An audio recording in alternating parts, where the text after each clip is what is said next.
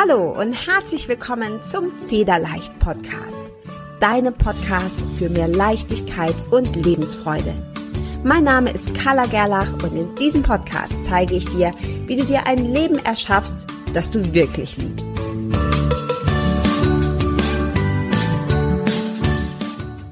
Der Federleicht Podcast steht in herzlicher Kooperation mit buddhacode.de. Bist du auf der Suche nach wunderschöner, liebevoll komponierter und tiefgehender Meditationsmusik und geführten Meditationen? Dann ist Buddha Code genau die richtige Adresse für dich. Als Hörer und Hörerin des Federleicht Podcasts bekommst du einen exklusiven Rabatt von 15% auf alle Angebote von Buddha Code. Um deinen Gutschein einzulösen, wirf einfach einen Blick in die Show Notes dieser Episode. Dort habe ich dir die Adresse und den Gutscheincode verlinkt. Ich wünsche dir von Herzen viel Freude beim Lauschen, Entspannen und Meditieren.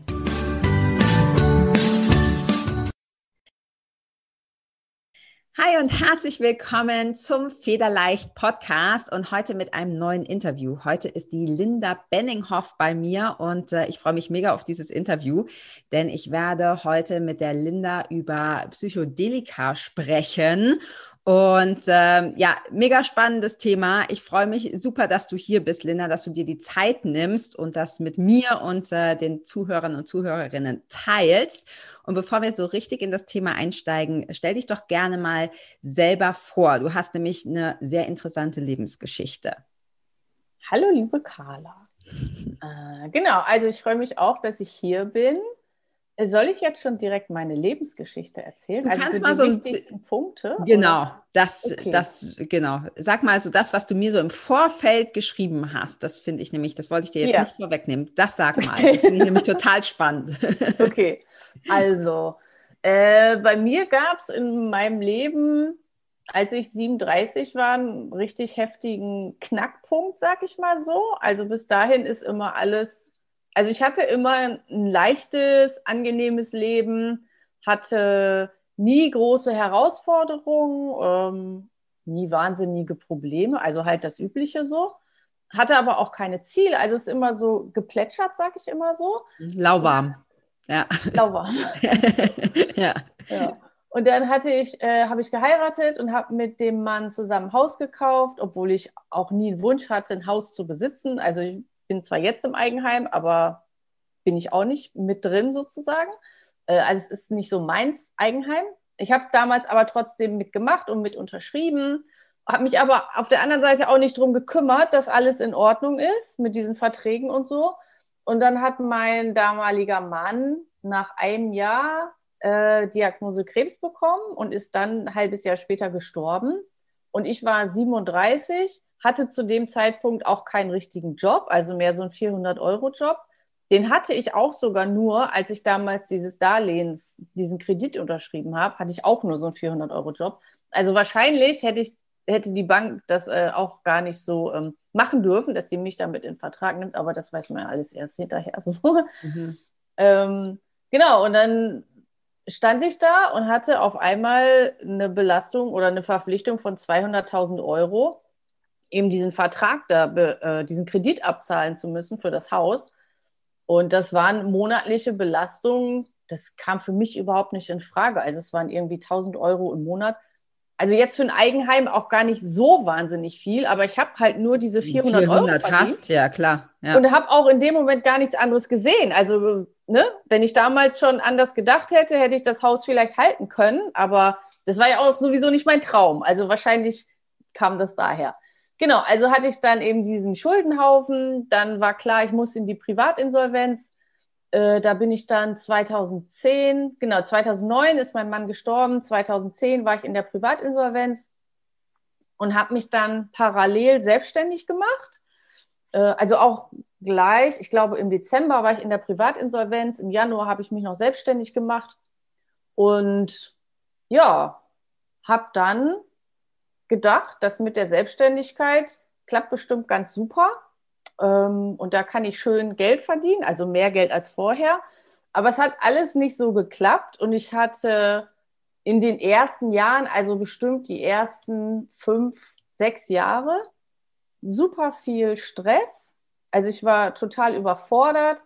Das kam auch zum Großteil, glaube ich, durch dadurch, dass ich meinen Mann beim Sterben begleitet habe.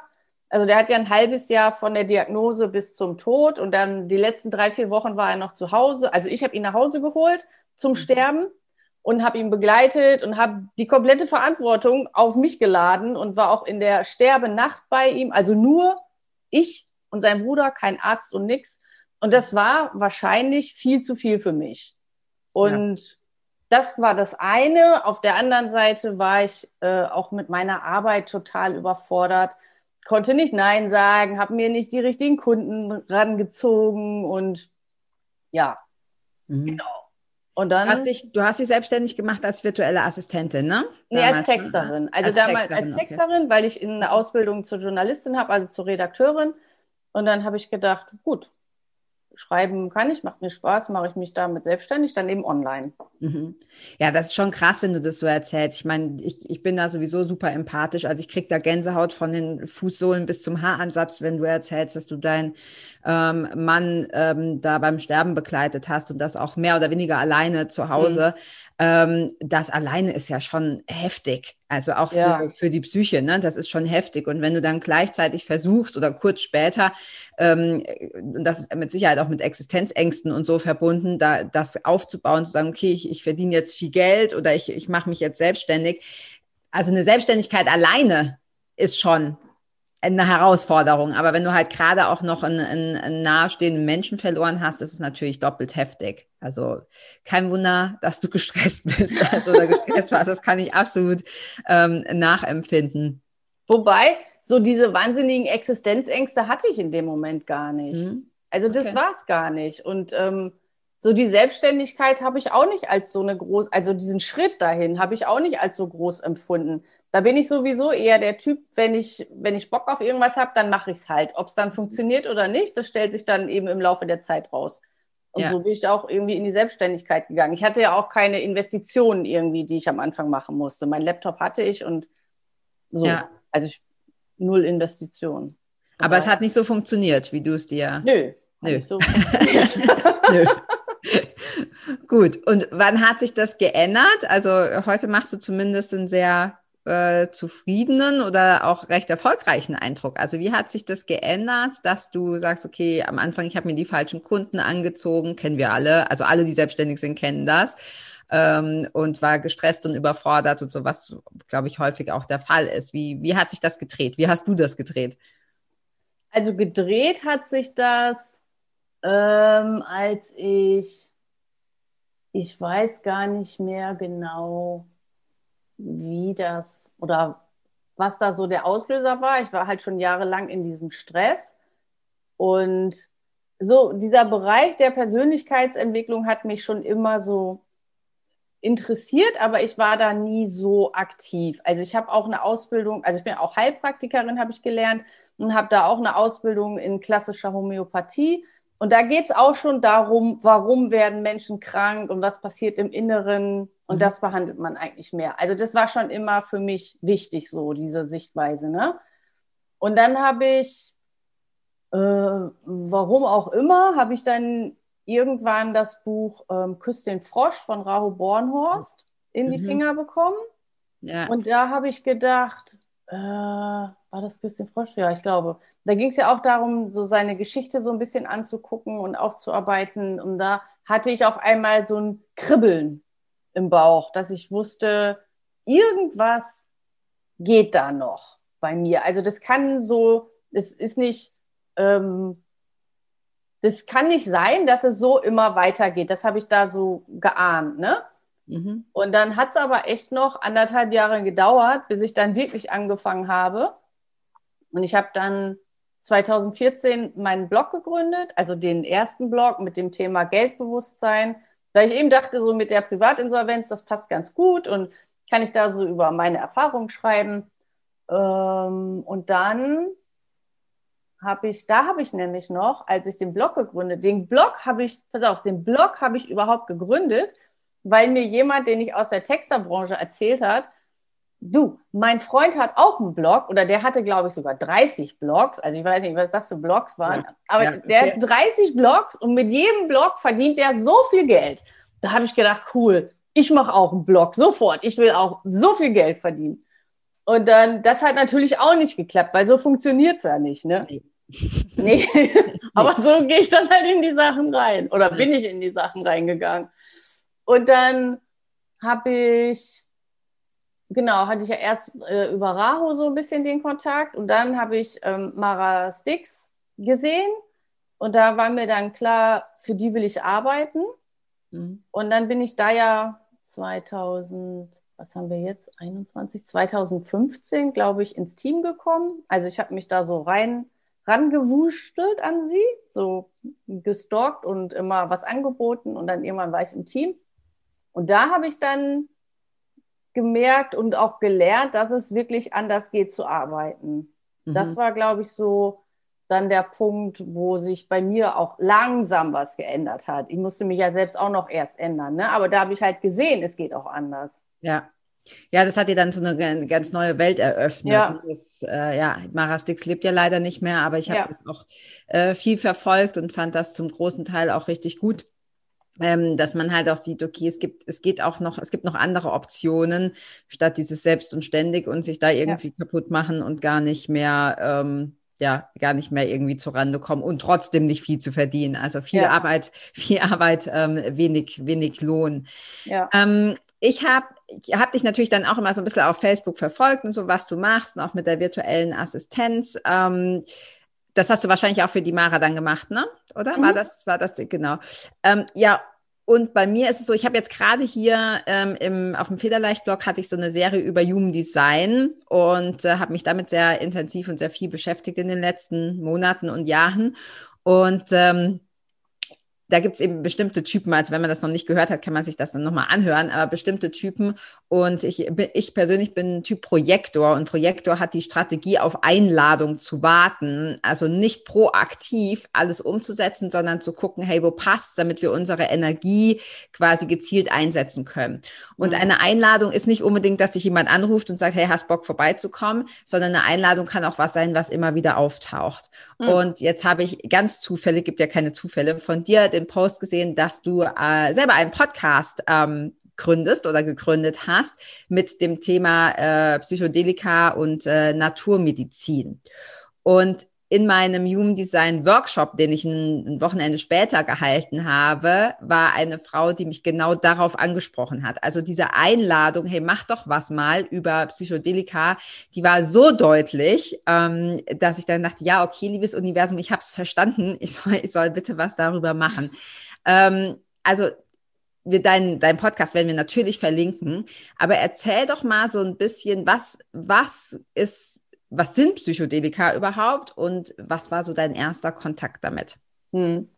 Ich glaube übrigens, dass ich dann auch was mit Human Design machen soll. Ja. Weil das, ich äh, treffe immer mehr Leute, die irgendwo was mit Human Design zu tun haben. Ich habe mir sogar schon ein paar Liste in äh, paar Bücher in meine Amazon-Liste gepackt, ja. weil ich das auch eigentlich ganz interessant finde. Ist mega spannend, ist mega ja. spannend. Und ist gar nicht, ähm, ich glaube, dass diese Themen oft auch zusammenhängen. Ja, wir sehen das oft so getrennt. Ne? Das ist Human Design und das sind Psychedelika und das ist Persönlichkeitsentwicklung und das ist Selbstliebe oder was auch immer. Aber es gibt überall immer eine Verbindung. Man kann alles immer auch für sich selber super gut ähm, kombinieren. Ja. Ja. Genau. Also, was sind Psychedelika und wo ist dein Kontakt dazu hergekommen? Also, Psychedelika für mich sind also es sind ja bei mir Psychedelika und Pflanzenmedizin. Ja. Also ich habe das extra beides, weil ich habe ja, ich erzähle gleich, wie ich dazu gekommen bin, aber es gibt eben auch Psychedelika, die keine Pflanzen sind. Also zum Beispiel LSD mhm. ist ja mhm. keine Pflanze. Okay. Ja. Ecstasy, sowas. Ja. Äh, die kann man aber auch benutzen, um sich zu heilen. Die kannst du dir so einwerfen und auf eine Party gehen oder sowas, aber das ist halt nicht mein Ansatz. Ich habe damit auch noch keine Erfahrung, aber es gibt Leute, die machen das und heilen sich damit. So.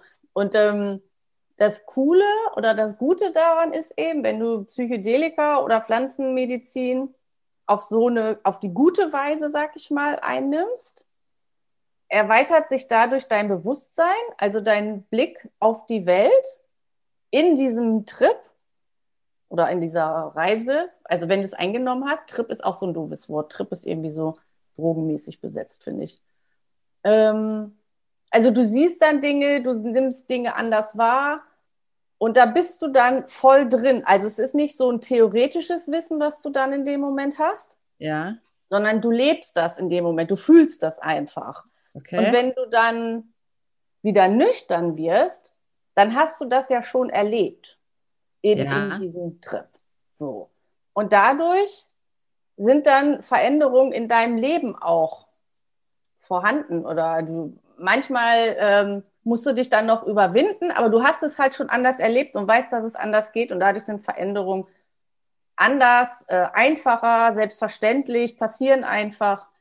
Ja, weil du einfach, du kommst, wenn es gut geht, als ein anderer Mensch raus, als du reingegangen bist. Okay, das heißt, du nimmst die Erfahrung, die du damit machst, die nimmst du quasi mit in deinen Alltag, also mit in dein Leben quasi nach, nachdem die Wirkung nachgelassen hat, richtig? Ja, also im besten Fall bist du das dann. Okay. Du bist ein, das ist dir vielleicht gar nicht bewusst, aber du hast dich im Inneren verändert und dadurch ändert sich dann auch dein Äußeres. Mhm.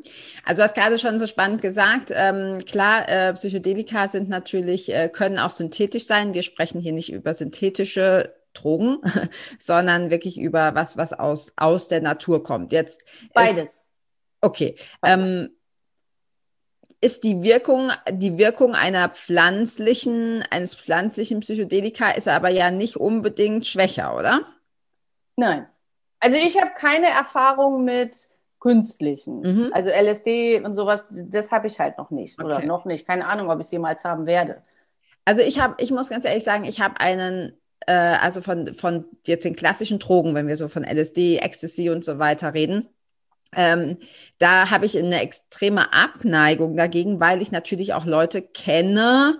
Äh, ich hatte selber nie Kontakt damit. Also das, das, das der höchste Kontakt, den ich mal mit irgend sowas hatte, war vielleicht ein Joint, aber ansonsten halt nicht in dieser Form. Ähm, aber ich kenne Leute gerade ähm, bei Ecstasy, wo es wirklich bleibende Schäden und wir sprechen mhm. davon von echt nicht schön ja, mhm. was man dann sein ganzes Leben lang dann mitschleift. Insofern hat mich das schon als Jugendliche total abgeschreckt. Also ich fand das immer, ich fand das total gruselig. Ja. Wenn du, wenn du an einem Joint ziehst, okay, im schlimmsten Fall wird's dir schlecht, im besten Fall bist du halt ein bisschen high und entspannt. Aber ich sag jetzt mal, der, die, das Risiko halte ich persönlich, wenn du sonst stabil bist, man sagt ja auch oft, dass du die Einstiegsdroge, aber wenn du sonst psychologisch stabil bist, psychisch stabil bist, nicht für besonders gefährlich. Bei ja. LSD und Ecstasy und so habe ich persönlich eine andere Meinung. Ja. Ähm, ich habe als ich habe drei Jahre in Brasilien gelebt und war dort im, im Dschungel auf so einem Yoga-Retreat und habe dort eine Frau kennengelernt und die sagte mir, ja, ich war in äh, Peru, das kommt ja, glaube ich, ursprünglich auch aus den ganzen äh, südamerikanischen Ländern und habe da so eine ähm, ähm, Ayahuasca-Zeremonie gemacht. Mhm. Und ich so, hä, was das? Also ich bin da auch einfach gut, gut behütet aufgewachsen, hä, nie gehört. Was ist das? Und dann hat sie mir erzählt, und das, äh, wie das kannst du vielleicht gleich auch selber noch ein bisschen genauer dazu erzählen, was das ist. Ähm, und ihr Erlebnis, sie, also sie hat mir quasi dann geschildert, was sie erlebt hat, als sie das eingenommen hat. Und ich dachte, wie gruselig ist das denn? Das mhm. niemals würde ich das machen. Ich finde das total freaky und beängstigend. Also was sie erzählt hat, war wirklich mehr so albtraummäßig. Mhm. Also ganz krass, wo ich dachte, warum, warum um Himmel Himmels Willen tut man das? ähm, also muss ich ja bescheuert sein, dass ich auch noch Geld dafür bezahle, dass ich da irgendwie in so einen ja. Albtraumtrip gehe. Ähm, und das war, und dann habe ich das wieder weggeschoben. Und dann kam das immer, immer wieder und immer wieder, ja, immer wieder so diese Einladung. Ich habe das selber noch nie gemacht. Ich weiß auch nicht, ob ich es machen werde. Es reizt mich, muss ich sagen, aber ich weiß es nicht, ob ich da meine Angst überwinden kann.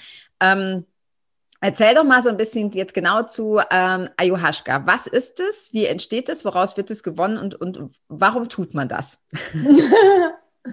also das ist ein Gemisch aus meistens zwei Pflanzen und das sind eben zwei. Die eine hat dieses Potenzial zu diesen Visionen, aber wir haben eine Schranke im Gehirn und die kann nicht überwunden werden. Deswegen kommt noch was anderes dazu, damit es überhaupt diese, damit diese Wirkung entstehen kann. Mhm. Ähm, also was das tut. Also ich glaube, das sind Lianen, oder? Wird das genau. nicht auf eine Liane? Okay. Ja, ja. Ja. Ähm, und was es tut, also Ayahuasca zeigt dir, also ich, ich habe jetzt noch nicht so wahnsinnig viel. Also ich habe jetzt sieben Zeremonien mit Ayahuasca gemacht. Es gibt Leute, die haben viel, viel mehr. Ähm, aber was es eben so macht, ist, dass es dir deine Schatten zeigt. Hm, hört sich aber nicht so schön an. Also ich habe bisher auch noch nicht so schöne Erfahrungen damit gemacht. Äh, also das meiste, ich sag mal so 90 Prozent von dem, was ich in diesen Zeremonien erlebt habe, ist halt auch echt nicht schön. Das ist anstrengend, das macht Angst, das ähm, ja ist halt ist, es ist wirklich nicht schön. Das machst du nicht, weil es schön ist. Aber deswegen hast du eben auch nicht so dieses Abhängigkeitspotenzial, ne? weil das ist kein netter Trip, den du da unternimmst, sondern da geht es wirklich darum, dich mit deinen Ängsten auseinanderzusetzen. Okay, also das heißt, wie läuft denn das ab, so eine Zeremonie? Also ich, ich, ich trinke das oder ich esse das oder ich atme das ein oder wie funktioniert das? Ja, also, das ist, hm, also du hast also es ist auch ganz wichtig, dass man da einen vernünftigen Schamanen hat, der das leitet und dass man das nicht bei sich zu Hause macht, alleine oder mit irgendwelchen Freunden, die es mal schon irgendwo gemacht haben. Das würde ich nie machen, weil es wirklich tief geht und du hast dann, gerade wenn du da neu bist, hast du einfach keine Kontrolle darüber, wo, wo es hingeht. Und wenn ich mir vorstelle, ich würde das alleine zu Hause machen, da zieht es mir jetzt alles zusammen, weil das, äh, also ich, ich, möchte da wirklich gar nicht dran denken. Also deswegen ist es ganz wichtig, sich jemand Gutes zu suchen. Und wenn man dann, also Zeremonie, da ist dann der Schamane mit seinen Helfern, meistens sind da ein paar Helfer dabei, oder bei mir war es eben so, oder ein Schamanenteam. Und die sind dann in diesem speziellen Raum, der nennt sich Maloka. Das ist dann, wo diese Ayahuasca-Zeremonien stattfinden. Und da ist dann für jeden Teilnehmer eine Matratze, also eine schöne Matratze. Oder daneben steht ein Eimer, wo man dann reinkotzen darf, wenn man das muss. Meistens steht dann da auch noch eine Rolle Klopapier, damit man sich anschließend wieder das Gesicht sauber machen kann, wenn man möchte oder wenn man muss. Ähm, ja, und dann setzt man sich da auf seinen Platz und dann fangen dann die Schamanen meistens an, so ein bisschen zu erzählen, wenn es jetzt die erste Zeremonie ist, um was es geht, um wie es so abläuft. Mhm. Und dann ähm, segnet der noch sein Ayahuasca und fängt so an so mit diesen Heilgesängen, so Ayahuasca-Gesänge, sag ich mal, Ikoros heißen die. Also so war es eben bei mir, dass er dann anfängt zu singen, für Ayahuasca zu singen. Und ja, dann kommt jeder nach vorne und bekommt sowieso einen kurzen mhm. eingeschenkt. Also das entscheidet dann auch der Schamane, wie viel du bekommst. Manche bekommen nicht so viel, andere bekommen mehr, äh, weil der eben so in dieser Energie dann schon drin ist von der Pflanze, ne? Mhm. Ja, das heißt, und dann, der spürt, wie viel du jetzt mhm. gerade brauchst oder verträgst. Okay. Ja, genau. Und am besten ist es auch, wenn du mit einer bestimmten Absicht in so eine Zeremonie gehst. Also wenn du sagst, ich möchte herausfinden. Also ich bin zum Beispiel bei meinem, zu meinem ersten Retreat bin ich gefahren, weil ich wissen wollte, ob ich wirklich so jemand bin, der immer rumreisen muss oder ob da irgendwie was anderes dahinter steckt, ob ich auch zu Hause glücklich sein kann. Mhm. Und das war jetzt so meine Absicht, als ich dann da eben in dieses Retreat gegangen bin. Und ja, wenn man sowas im Kopf hat, was man für sich lösen will, ist das immer gut, mhm. weil dann hast du was dran zu arbeiten. Ob das nun das ist, was du dann wirklich erlebst, in dieser Zeremonie ist was anderes, weil meistens sind dann doch noch andere Sachen, die vorher erledigt werden müssen. Mhm. Okay. Also jetzt will hier gerade meine Katze auf dem Schreibtisch, was sie eigentlich nicht so will. ist okay. Sie darf, sie darf mitgucken. Okay, ähm, also dann, und dann trinkst du das. Genau, und dann trinkst du das. Und das schmeckt schon mal ziemlich ekelig.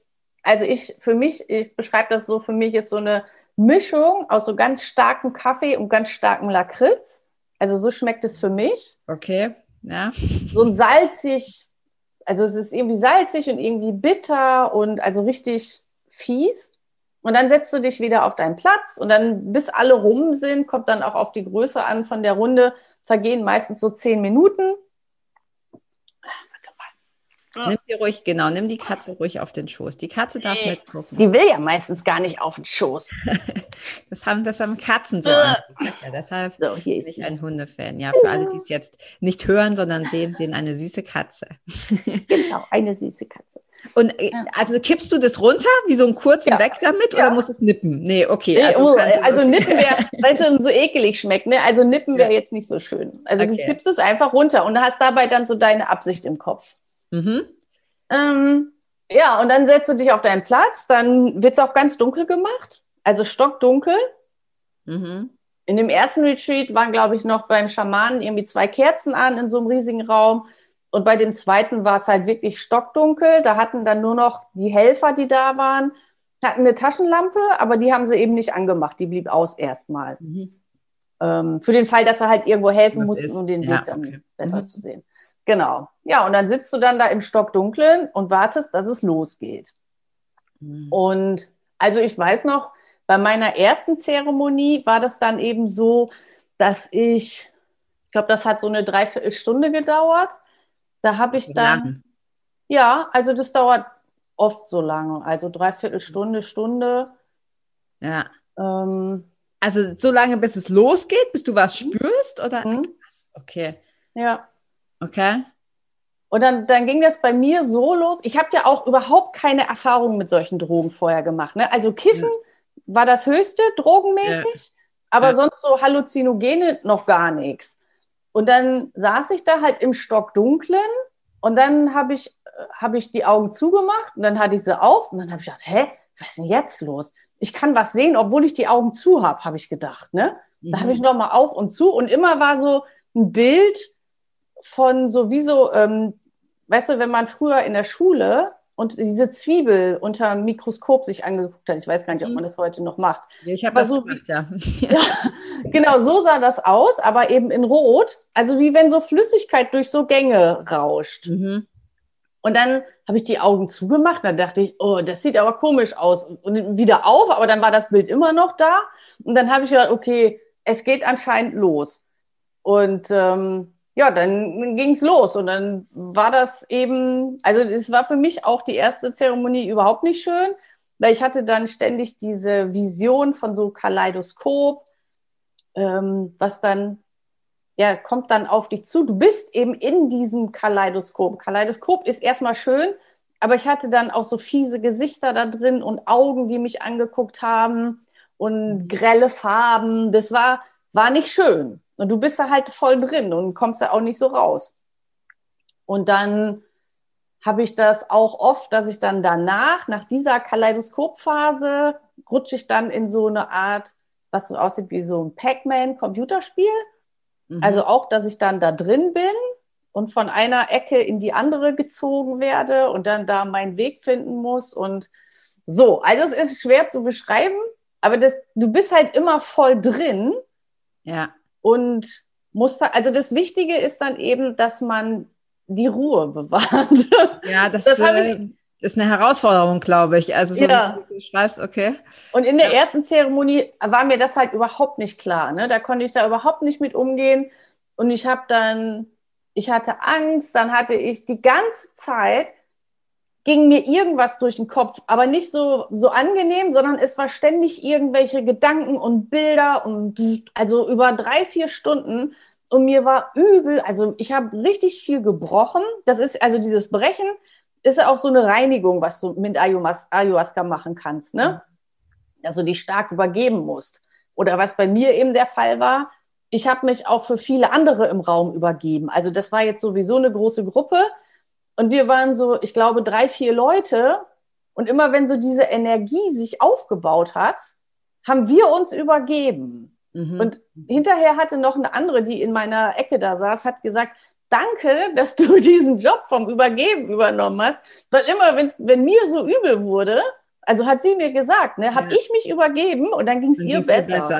Ja, okay. und ähm, dann, dann habe ich dann irgendwann auch eine Helferin gerufen und die hat dann zu mir gesagt, ich soll mich auf meinen Atem konzentrieren.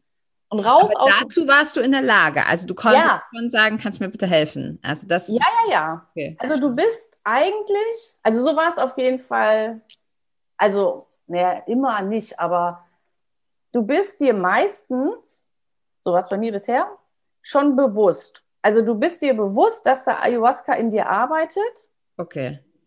Ähm, aber an, du kannst es halt auch nicht auslöschen Abstellen, oder ja. so. Okay. Abstellen, genau. Okay. Okay, aber du kannst quasi um Hilfe bitten, wenn, wenn du denkst, dass du das, dass du das Ja. brauchst. oder? Okay. Ja, ja, ja. Und, wie, und du hast gerade gesagt, drei, vier Stunden, wie lang geht das? Ja, Also, so drei, vier, vier Stunden, vier, fünf Stunden. Also ich war halt drei Stunden wirklich in dieser starken Übelkeit. Dann habe ich halt jemanden gerufen, dann wurde es ein bisschen besser, weil ich dann verstanden habe, ich muss irgendwie auf meinen Atem achten, ich muss gucken, dass ich bei mir bleibe und mich nicht von diesen ständigen Gedanken ähm, und so da so mitziehen lasse. Mhm. Okay. Ja. Und jetzt hast du gesagt, du hast so vor allem so äh, Skaleidoskop, Pac-Man-mäßig ähm, Dinge gesehen. Aber was kannst du dann damit anfangen? Also ich meine, was, was ist dann, wenn du gerade, wenn du mit einer Intention reingehst und so, was, was ist dann der Effekt? Also du kriegst ja dann nicht durch den Skaleidoskop nicht so richtig jetzt irgendwie eine Antwort, oder? Nö. Ist, Also- ich weiß auch nicht, wozu diese Sachen gut sind. Also das Ab- weiß ich nicht. Aber, Aber du was hast ja vorhin gesagt, du nimmst das quasi mit, du bist dann niemand anderes im besten Falle, wenn du, wenn du diese, aus dieser Zeremonie rauskommst. Das heißt, du bekommst keine bewusste Antwort auf was, nur du, du veränderst dich quasi unbewusst. Oder wie funktioniert das dann? also es gibt beides. Mhm. Also bei mir war es halt in der ersten Zeremonie, dass ich am nächsten Tag, weil ich halt überhaupt nicht wusste, was da mit mir los war in dieser Zeremonie, habe ich am nächsten Tag nochmal die Helferin gefragt und habe der erzählt, was so war. Ähm, und auch, dass ich ständig in meinem Kopf war und ständig hier überlegt habe und nach tausend Lösungen gesucht habe, hat die zu mir gesagt, vielleicht war das genau das, was Ayahuasca dir zeigen wollte. Mhm. Und das habe ich, dann habe ich gedacht, oh krass, das ist das genau. Weil ich habe immer, ich, denn so ist das ja auch, glaube ich, so leben ja, also so habe ich auf jeden Fall vorher gelebt, ne? Dass ich mir das, was in meinem Kopf abgeht, dass ich mir dessen überhaupt nicht bewusst bin. Mhm. Und dass ich vorher ständig dieses Gerattere hatte und ständig auch schlecht mit mir geredet habe und Ja. Wir nennen das so gerne Bullshit FM, wenn so die ganze Zeit irgendein Mist im Kopf, äh, im Kopf läuft und immer nur dieses Gedankenkarussell. ja, Aber also ich sag jetzt mal so ganz plump, das, was du beschreibst, hört sich nicht so an, als wollte ich das wieder, also als wollte ich das nachmachen, ja. Das ist irgendwie extrem unangenehm. Ich dachte, das ist eher so ein bisschen, weiß ich nicht, äh, dass man halt irgendwie, ich sage, ich drücke es jetzt übertrieben aus, aber dass man so ein bisschen erleuchtet daraus geht. Jetzt hast du gesagt, du hast sieben Zeremonien gemacht. Also offensichtlich hattest du nach der ersten Bock, das nochmal zu wiederholen, weil sonst hättest du es ja nicht gemacht, oder? naja, sagen wir mal so, ich war auf einem Retreat, habe dafür viel Geld bezahlt und es so. war einfach für mich keine Option, nach der ersten abzubrechen, weil ich war noch drei und ich hatte für die ganze Woche bezahlt. Also war irgendwie klar, ich musste durchziehen. Aber ich hatte tatsächlich, also das war halt aber schon ein riesen Aha-Moment für mich, ne? Dass ich gedacht habe, okay, da passiert echt was. Und ich hatte in einem anderen, in dieser Woche, ich glaube, das war in dem zweiten, hatte ich, ähm, wie war denn das? Da habe ich dann irgendwann, wo es schon so, wo die Wirkung schon so ein bisschen nachgelassen habe, habe ich dann nochmal gedacht, ich würde gern wissen, wie ich mehr in die Fülle kommen kann. Also Fülle fühlen, wie ich da mehr hinkomme. Und dann habe ich das dann so wieder vergessen. Und dann war, aber ich war ja noch in dieser Wirkung.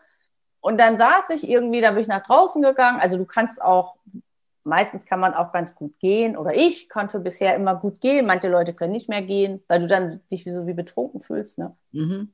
Und dann saß ich dann draußen und dann auf einmal hatte ich so ein, also wieder dieses Gefühl und ich wusste in dem Moment, dass die Fülle in mir ist. Mhm. Also, dass ich die nirgendwo suchen brauche, sondern dass die in mir ist. Und das ist ja was, das sagt man immer, das liest man überall. Ja, Fülle ist in dir, Fülle ist überall und so. So theoretisch weiß das ja jeder. Aber Ja, in dem Moment, ja. in dem Moment habe ich es halt gefühlt und gelebt gewusst einfach so, ne? ja. Und nach der dritten, Gefühl konntest du mitnehmen dann? Also konntest du dieses Gefühl, war das dann nur da, also weil das zum Beispiel für- hört sich ja schön an. So, jetzt hast du diese Fülle gespürt, was du sonst vorher nur theoretisch irgendwie versucht hast zu verstehen. Ähm, und als die Wirkung dann nachgelassen hat, hast du dann dieses, kannst du das reproduzieren? Hast du dieses Gefühl jetzt in deinem Leben mehr? also ich habe das jetzt mehr als vorher, aber ich habe das nicht seitdem ständig. Okay. So, also das ist für mich dann auch schon, ich sag mal, so Arbeit gewesen, das oder Persönlichkeitsarbeit so, ne? Mhm. Dass ich da immer wieder dran arbeiten muss. Aber ich weiß halt jetzt, dass es immer in mir ist. Mhm. Auch wenn ich es nicht immer spüre. Also ich weiß, da brauche ich keinen anderen für verantwortlich zu machen, wenn es mir nicht gut geht. Ja, okay. Okay. Ja. Es ist so ein tiefes Wissen einfach. Mhm. Und hast du, wie haben sich dann, du hast gesagt, du hast sieben Stück gemacht. Wie hat sich verändert vom, von der ersten bis zur letzten? Ähm, also ich hatte nach dem ersten Retreat zum Beispiel, weil ich ja gesagt habe, du kommst als anderer Mensch raus. Ich hatte da jetzt nicht so so eine Erkenntnis oder so eine Erleuchtung oder sowas, wie du gerade gesagt hast. Ne? Mhm. Aber ich habe zum Beispiel, als ich dann wieder zu Hause war, vom ersten Tag an keinen Kaffee mehr getrunken mit Koffein. Also ich trinke jetzt wieder entkoffeinierten Kaffee, aber ich trinke nichts mehr, was Koffein hat. Also weder Kaffee, noch schwarzen Tee, noch Cola. Und ich habe vorher immer anderthalb Liter Cola Light am Tag getrunken, also so eine große Pulle. Mhm. Jetzt bin ich aus Friese, da trinken wir auch gerne schwarzen Tee und Kaffee. Das habe ich halt alles getrunken. Und wo ich wieder zu Hause war, hat es überhaupt keine Rolle mehr in meinem Leben gespielt.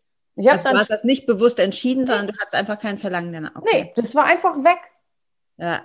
Ich habe dann irgendwie zwei Monate später oder so, war ich in einem Café, da habe ich dann eine Cola getrunken und dann hatte ich anschließend so krasse Herzklopfen, dass ich gedacht habe, nee, das ist total schädlich für mich, das gibt's nicht mehr. So, mhm. also es war einfach, dass ich mir damit schade, das war mir in dem Moment so bewusst, ne? Mhm. Genau, ja. das war das eine. Also kein Kaffee, kein Tee, keine Cola mehr. Dann habe ich äh, mir jeden Morgen grünen Smoothie gemacht und mittags einen Salat gegessen, was ich vorher immer mal probiert habe, mich so gesund zu ernähren. Aber es hat einfach nicht funktioniert. Ich habe es nie durchgehalten. Mhm. Und ab dem ersten Retreat war das für mich halt normal. Okay, da hat es da irgendwas gelöst quasi, ja. dass du dann das nicht mehr so mit Gewalt quasi durchsetzen musstest, sondern dass genau. es zu dir gehört hat. Ja. Okay. Okay, das ist, das ist spannend, weil dann geht das ja mit Sicherheit mit anderen Themen auch. Aber die, diese Intention hast du ja nicht bewusst gesetzt, oder doch? Nee. Nee, nee, nee. Aber man sagt auch so, dass Ayahuasca dir halt das gibt, was du brauchst und nicht das, was du unbedingt willst. Ja. ja. Schade. Okay. Kann immer unter was anderes sein. ja. Okay. Und gab es denn von, den, von diesen sieben Zeremonien, die du gemacht hast, gab es da eine, die du als angenehm empfunden hast? Oder waren die alle irgendwie mit äh, Übergeben und äh, Ängsten und so verbunden? Also im ersten Retreat wollte ich nach der dritten tatsächlich abbrechen, weil das nur mit Angst für mich verbunden war. Und ich habe dann mit zwei, also da war noch eine Frau, die abbrechen wollte. Und dann haben wir uns noch mit einem Typen unterhalten und dann habe ich das dann da zum ersten Mal, haben wir dann so besprochen, dass ich das so mache in der vierten, wie es sich für mich gut anfühlt, dass ich den Schamanen bitte, dass ich nicht die volle Dosis bekomme, sondern nur die halbe. Ähm, weiß nicht, was ich sonst noch gemacht habe. Mhm. Aber so halt, wie ich das will. Mhm. Und die, die, die letzte Zeremonie war dann für mich, ich war, hatte keine starken Visionen. Ich glaube, ich hatte gar keine Visionen. Aber ich habe schon irgendwie Wirkung gehabt, aber es war eben gut für mich, weil ich so gemacht habe, wie ich das wollte. Ne? Mhm. Okay. Und jetzt in Peru. Ah, ja, in Peru hatte ich eine, die war richtig cool. Ähm, also da war ich 2018. Nee, was haben wir jetzt? 21 kann ich nicht. Letztes Jahr. 2018 war ich in Costa Rica. Also, Aber alles, Jahr. hast du alle in Südamerika gemacht? In Peru und Costa Rica, ja. Okay, ja, gut. Genau. Mittelamerika, ja. Ja. Mhm, okay. Und jetzt in Peru hatte ich eine, also diese Kaleidoskop und ich sag mal Pac-Man-Phase, die musste ich da auch durchwandern, mhm. so, ne? Ja. Aber dann war ich in einem Zustand, also das war richtig interessant für mich und ich glaube, daraus ist dann auch dieser Podcast dann irgendwie entstanden. Ähm, ich hatte so zwei Abschnitte, die haben sich immer so abgewechselt und in dem einen Abschnitt, das habe ich, weiß ich bis heute nicht, was es soll, hat mir Ayahuasca gezeigt, wie Facebook-Werbung funktioniert. Praktisch. Das ist doch praktisch. Ja, aber, aber wirklich das Fundamentalste hat sie mir gezeigt. Also die hat mir äh, sozusagen gezeigt, okay, hier ist ein Kunde, der hat ein Problem. Nee, Quatsch, wie war denn das noch? Ähm, Aber das ist ja was Doch. sehr Weltliches. Also das ist ja jetzt gar nicht, ne? Ja, der Schamane hat mich hinterher auch gefragt, wie, wieso, machst du irgendwas beruflich oder so? Ich habe gesagt, ja, ja, mache ich. Ne? So.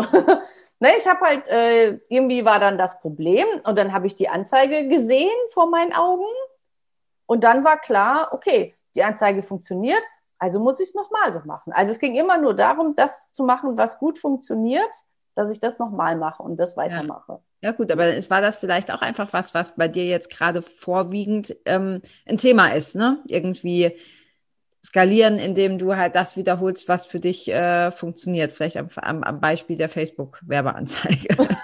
ja. Ja, spannend. Genau. Aber dazwischen, dazwischen war ja das richtig Coole.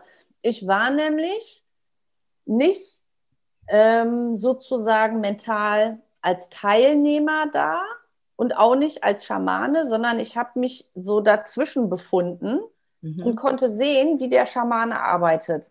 Also ich, ich habe mich in der Zeit so gefühlt wie ein Praktikant vom Schamane mhm. und habe gesehen, wie der die Energien im Raum bewegt. Also es war halt total faszinierend für mich, wenn der irgendwie was gesagt hat. Hinterher haben die mir gesagt, der hat überhaupt nichts gesagt. Aber ich habe halt gehört, dass er irgendwie was gesagt hat. Und dann habe ich wie so Wolken gesehen, so Energiewolken, die durch den Raum gehen zu den einzelnen Teilnehmern. Und dann verändern die, äh, verändern die bei den Teilnehmern ihre Farbe und die Energie bei den Teilnehmern. Die sind ja alle in ihren eigenen Prozessen. Ne? Mhm. Das verändert sich dann auch. Und dann kam diese Energie zu mir und dann habe ich beobachtet, okay, was macht es jetzt mit mir? Und dann war es wieder weg. Dann, war diese, dann kam wieder ein bisschen Facebook-Werbung. Dann kam wieder der Schamane mit seiner Energiearbeit. Und das durfte ich so beobachten. Und das fand ich total interessant. Und als die Zeremonie dann zu Ende war, bin ich zu, also wir waren nur eine ganz kleine Gruppe mit sechs Leuten, bin ich dahin und habe gefragt, na, wie war's? Und da, da, da. Und das war auch so seltsam für mich, weil ich habe das in der Zeremonie nicht so gemacht, wie ich das sonst gemacht habe, so als Freund, also du wirst äh, total schnell, kommst dir total schnell nah und bist ja. befreundet, richtig? Ja. Ähm, also ich habe die nicht als Freunde umarmt und gefragt, sondern so als Helfer. So habe ich mich da gefühlt, aber das konnte ich da noch gar nicht einordnen. Ich habe die gefragt und habe gedacht, hä, wie rede ich denn? Das bin ja gar nicht ich, so wie ich sonst rede, sondern das war so irgendwie mit so einer Distanz, aber so eine professionelle, professionelle Distanz, genau, die war irgendwie da. Und konnte ich nicht einordnen. Und die eine hat mir dann auch gesagt, dass sie das so empfunden hat, aber sie fand das total angenehm. Und ähm, was würdest du, was würdest du sagen, weil du hast ja jetzt doch einige gemacht. Das heißt, du warst irgendwie erst in Costa Rica und dann in Peru oder so, also bist ja mehrmals dahin. Also irgendetwas, auch wenn das, wenn das meiste jetzt ja äh, nicht so angenehm ist, ähm, ja. wie, was würdest du sagen, dir persönlich, Warum wiederholst du das? Was, was bringt dir das persönlich? Was ist der Hauptgrund, um es auf den Nenner zu bringen, der du, der Grund, warum du das immer wieder machst? Weil, weil dadurch einfach Sachen bewusst oder dir werden Sachen bewusst, also gezeigt auch, äh, an die du sonst nie denken würdest. Dass mhm. du daran zu arbeiten hast oder dass es da, da was zu lösen gibt. Okay, und das bringt dich dann weiter. Quasi in deiner ja. Persönlichkeitsentwicklung bringt dich das ja. weiter. Okay. Ja, also, also es gibt auch so. Als, als Hilfsmittel betrachten quasi, um an Dinge ranzukommen, die so verborgen liegen, dass du da jetzt bewusst nicht hinkommst, um, um dich dann weiterzuentwickeln. Ja, also es gibt auch so einen Spruch, dass man sagt, so eine Ayahuasca-Zeremonie ist so viel wert wie zehn Jahre Psychotherapie. Okay. Und das, was du dann ja gezeigt bekommst, das ist ja dann wahrscheinlich bei jedem unterschiedlich, aber das, was du gezeigt bekommst, gibt es dann irgendwie, sag jetzt mal, so eine Nachsorge oder so? Weil wenn, wenn ich mir jetzt vorstelle, ich gehe dahin, ich mache das und dann kriege ich da meine Ängste und meine Themen gezeigt. So, und dann ist es so nach dem Motto, ja, okay, das ist dein Problem, ja, oder das ist dein Thema. Und dann? Mhm. also, was, was, weißt du, was ist der nächste Schritt? Wie kann ich dann, wenn ich zum Beispiel weiß, okay, das sind meine tiefsten Ängste, das ist das, was für mich gerade das Thema ist, was, was mache ich denn dann damit? Ja, das ist auch von Veranstalter zu Veranstalter unterschiedlich. Also viele haben, also in Costa Rica gab es das halt nicht. Da hatten wir nur so einen kleinen Sharing Circle, heißt das. War jetzt nicht so effektiv. In Peru hatten wir jeder nach jeder Zeremonie äh, eine, eine Einzelcoaching mit dem Schamanen. Und da hast du dann halt dem alles erzählt, was passiert ist. Und der hat dann gesagt, was er denkt, was das soll. Und mhm. ähm, da war dann auch hinterher Kontakt möglich, wenn du weiter Fragen an den Schamanen hattest. Ähm, ja. So was meinte ich. Das ist, glaube ich, ja, ja. aus meiner Sicht wäre mir das wichtig, dass ja. ich nicht dann so quasi ähm, alleine gelassen werde mit den, mit ja. den die ich jetzt weiß. ähm, was, wie, wie lang geht so ein Retreat? Wie, also du hast da, sprichst da von mehreren Tagen, oder? Also ich habe ähm, in Costa Rica und Peru hat das sieben und neun Tage gedauert. Mhm. Okay. So, aber es gibt auch kürzere Sachen. Und das ist dann quasi so ein All-Inclusive. Also du wohnst da, ja. du bist da und okay. Genau. Retreat, okay. Ja, ja. Ja, ja spannend. Ähm, Aber es gibt auch, ähm, es gibt auch, ich, in Portugal gibt es auch Leute, da kannst du das irgendwie eins, oder in Spanien, äh, so eine Grauzone, ähm, dass du ein, zwei Zeremonien machst. Ja, ich wollte nämlich gerade äh, fragen, ich glaube, das ist bei uns gar nicht zugelassen, oder? Nee. Hm. Das äh, wäre nämlich jetzt meine nächste Frage gewesen. Ja. Man das, ähm, ob man das auch äh, hier machen kann. Okay. Ähm, also kann man, aber ist halt nicht legal. Ja, ja gut. Gut.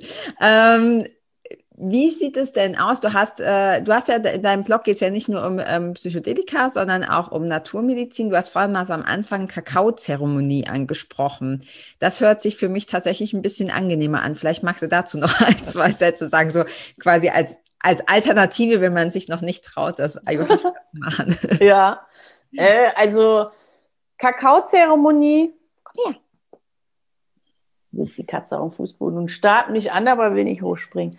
Also Kakaozeremonie war auch ganz witzig. Das hatte ich nämlich tatsächlich nach dem Retreat in Costa Rica, habe ich, ich glaube, oh, als ich wieder zu Hause war, hatte ich plötzlich so einen wahnsinnigen Appetit auf Kakao. Mhm. Oh, Katze, so. Weil das habe ich nämlich auch schon häufiger gehört. Es gibt ja auch Leute, die wirklich das äh, tatsächlich nur das machen und auch anbieten und so. Ja, genau. Ja. Gar nicht so alt. Ja. Also und wie läuft das ab? Also ich hatte wahnsinnigen Appetit auf Kakao, habe mir dann Kakaopulver, dieses dunkle Kakaopulver auf Obst, auf alles Mögliche ge geschüttet. Und dann hatte mir eine, die auch im Retreat in Costa Rica war, sagt, ähm, hier, da gibt es Kakaozeremonien. Hier ist auch eine, die macht das in England guck doch mal, ob du da nicht auch Lust drauf hast. Vielleicht fahren wir da mal zusammen hin. Und dann habe ich mir das angeguckt. Da habe ich gedacht, okay, es klingt super, aber England ist mir viel zu weit. Ich will das irgendwie viel näher haben. Aber dann habe ich auch hier nicht so was Richtiges gefunden. Und dann habe ich mir einfach mal Kakao bestellt. Also das ist dann ein spezieller Kakao, zeremonieller Kakao. Der wird ähm, meistens von so kleinen Farmen in Südamerika angebaut. Also ist dann auch ähm, Fair Trade und den Leuten geht es dann auch gut und die wissen, wofür der Kakao gut ist oder genutzt wird und legen dann da auch schon so ihre Liebe rein.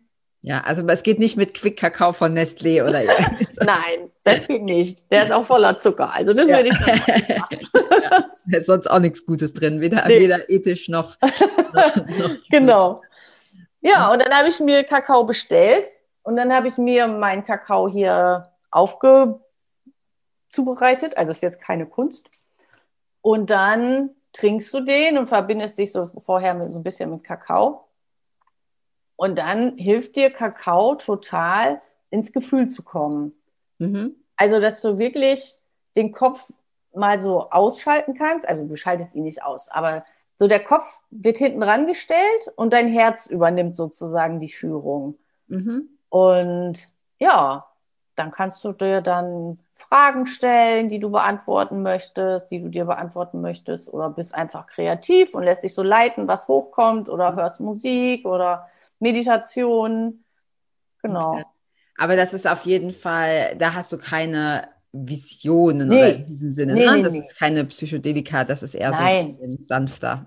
Genau. Das ist so wie, man, man, man nimmt ja auch so im normalen Leben, nimmst ja auch oft Kakao, wenn du irgendwie ein bisschen, oder Schokolade, wenn du ein bisschen Trost brauchst oder wenn man seine Periode hat, dann ist halt auch schnell mal Kakao da so, ne? Einfach, ja. weil es einem ein bisschen besser geht damit. Und ja. das ist so auch eben dieser Effekt vom Kakao, nur halt viel stärker und viel gesünder. Das ist halt eher so der Wohlfühlfaktor. Also ich muss sagen, wenn ich das jetzt so vergleiche, das zieht mich mehr an, als äh, vier Stunden lang in einen Eimer zu kotzen.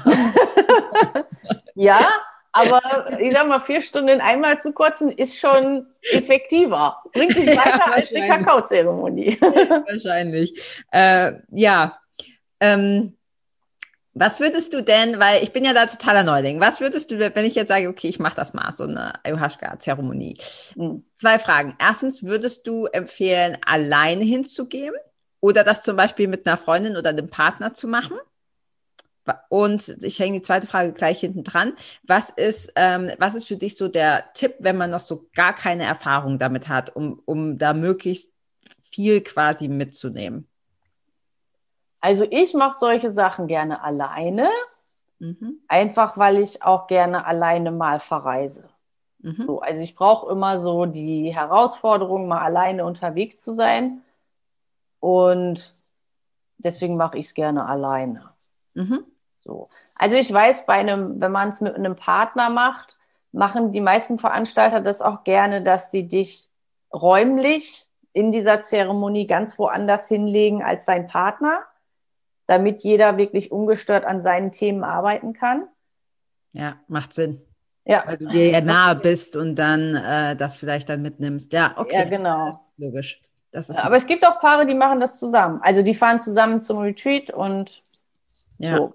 Okay. Ähm, Gut, und, und so ein Tipp, wie man da reingeht, wenn man noch so gar keine Ahnung hat, um da möglichst unbeschadet und mit, mit äh, einem guten Effekt wieder rauszukommen? Also das äh, fängt eigentlich dann damit an, dass man guckt, mit wem man das macht. Und da, also ich habe es halt so gemacht, dass ich geguckt habe, äh, wo fühle ich mich gut, also wo ist echt mein Gefühl gut. Mhm. Ähm, beim zweiten Mal war es halt auch, war es wirklich super. Beim ersten Mal, also in Costa Rica, war es jetzt so nachträglich nicht ganz so toll, weil das halt auch eine sehr große Gruppe war. Okay, genau. Also äh, Ach, was ich noch wissen wollte von dir ist, was man, was man so zahlt. Genau, für so sieben Tage. Was ist da, was gibt es da für Preisspannen? Ich habe gar keine Vorstellung. Ja, also ich habe in Costa Rica, war es teuer, weil das war so ein Luxus-Retreat. Äh, da habe mhm. ich, glaube ich, für die Woche 4000 Euro bezahlt. Mhm. Und in Plus Peru, Flug wahrscheinlich, ne? Was? Also Flug, musst, Flug musst du selber zahlen noch, ja, ja, oder? Der klar. Flug kommt noch Flug, drauf. Ja, genau, mhm. Flug obendrauf. Ja. Ähm, und in Peru, also es gibt halt total viele Anbieter, die sind viel, viel günstiger. In Peru hat das, glaube ich, für die Woche, nee, neun Tage war ich ja in Peru. Das hat 1500 Euro gekostet. Okay. So. Okay. Und war im Endeffekt. Gut, das ist ein großer Unterschied. Ja, ja, war im Endeffekt auch besser, weil die Gruppen viel kleiner waren. Wie mein Podcast heißt, das war gerade wieder verzerrt. Genau, wie dein Podcast heißt. Also der hat, den Podcast? der hat den kurzen Namen Shift und da hinten dran ist dann noch Heilung und Transformation durch Psychedelika und Pflanzenmedizin. Also wahrscheinlich einfach, wenn mhm. man nach Shift und Pflanzenmedizin oder Shift und Psychedelika oder Shift und mein Name guckt, dann sollte man den finden. Also den gibt es ja, bei Apple, cool. bei Apple Podcast, bei Spotify und Google. Google Play. Ja, sehr cool. Das werden wir auf jeden Fall verlinken. Also für alle, die sich da mehr mit beschäftigen wollen oder auch mit dir in Kontakt treten wollen. Also es wird, werden wir hier unter das Video beziehungsweise im Podcast in die Show Notes packen. Und ähm, ja, ich, ich finde es einfach sau spannend, Linda. Ich kann mich, ich kann jetzt zu diesem Zeitpunkt noch nicht sagen, ob ich das mache. Aber du hast mir auf jeden Fall ähm, schon mal sehr viele coole Infos gegeben. Und ich glaube, das äh, gilt auch für alle, die hier zuhören und zuschauen. Und du hast ja auch einen recht großen Schicksalsschlag hinter dir. Also was ist für dich so der Tipp zu sagen, okay, das solltest du machen, um einfach aus dieser lauwarmen Phase rauszukommen und ähm, dich selber mehr entwickeln zu können? Gibt es da was? Also ich meine, wenn man zufrieden ist damit, dann ist es ja auch in Ordnung. Ne, es gibt ja, ich war ja auch lange damit zufrieden. Aber wenn man, wenn man jetzt wirklich was ändern will, dann würde ich, mhm. mh, mm, hm, also ich würde halt mir irgendjemanden suchen, der mich begleitet. Also in ihr, in welcher ja. Form auch immer, ob das jetzt erstmal nur ein Buch ist. Mich haben ja, wie gesagt, das Buch von Rao Bornos hat mich ja auch inspiriert, was zu ändern. Ähm, mhm. Oder ob man jetzt auf ein Retreat geht oder sich einen Coach sucht oder in irgendeine Mastermind geht oder irgendwie ja. was, dass man einfach einen Blick von außen nochmal so auf seine eigenen Sachen kriegt.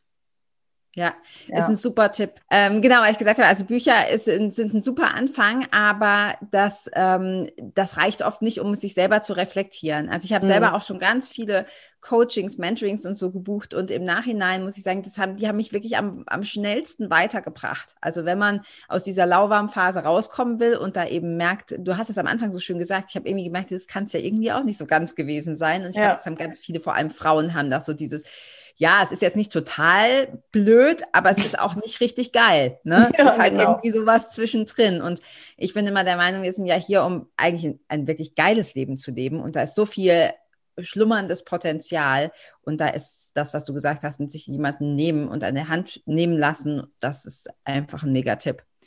Cool. Vielen Dank. Du wirst von mir auf jeden Fall noch hören, weil ich glaube, dieses Thema lässt mich nicht los. cool. Ich habe natürlich auch schon direkt deinen Podcast ähm, abonniert. Werden wir alles hier verlinken. Und ähm, genau, wer mit dir in Kontakt treten will, findet alle Kontaktinfos äh, in den Show Notes. Ich danke dir von Herzen, Lina, für deine, für deinen Input, für deine Zeit äh, und äh, für deine Leidenschaft für das Thema. Vielen Dank, dass du da warst. Ja, danke, liebe Carla, hat Spaß gemacht. Ja, ciao. Tschüss.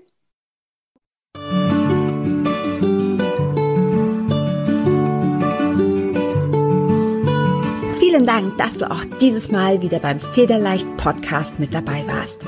Komm gerne auch in meine Facebook-Community exklusiv für Frauen. Du findest sie unter Federleicht Community auf Facebook. Hier gibt es jeden Dienstagabend ein kostenloses Live-Coaching für mehr Selbstliebe, Leichtigkeit und Lebensfreude in deinem Leben.